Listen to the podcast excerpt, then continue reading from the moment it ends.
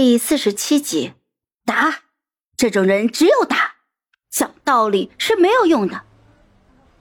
艺人的公开行程一般都会有粉丝接机送机，人越多就代表人气越旺。虽然粉丝接机送机常常导致候机厅里拥堵混乱，但是屡禁不止。毕竟这是粉丝最容易近距离接触偶像的机会。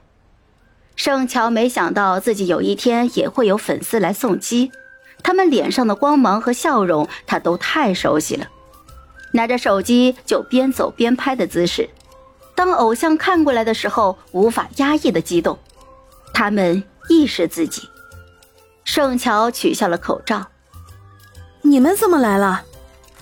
我们都在看直播，听说你七点的飞机来送送你。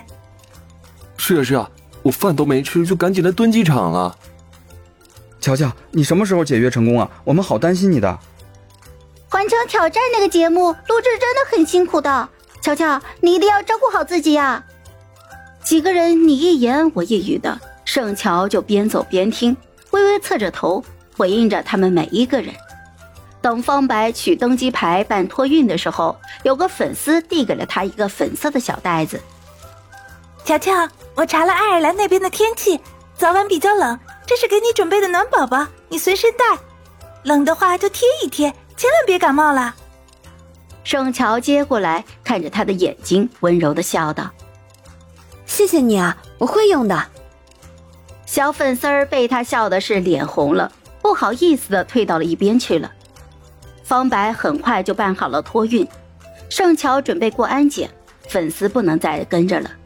站在护栏拉带的外面，就看着他。盛乔转身冲着他们挥手：“快回去吧，路上小心点啊！”乔乔，拜拜啊，一路顺风啊！我们等你回来。座位在经济舱，盛乔戴着帽子、口罩，也没人认出他来。他坐靠窗的位置，方白坐在他的旁边，低声抱怨着。要飞十四个小时，中途还要转机，这么累的行程让你坐经济舱，简直太不要脸了。抱怨了半天没有收到回应，转头一看，盛乔捧着几张暖宝宝在那傻笑着。我的姐，你可长点心吧。航班准点起飞，盛乔找空姐要了一个小毯子，调整好坐姿之后就准备睡觉。方白看了他半天，叹气的问道。哎，乔乔姐，你真不气呀！意料之中的事儿，有什么可气的？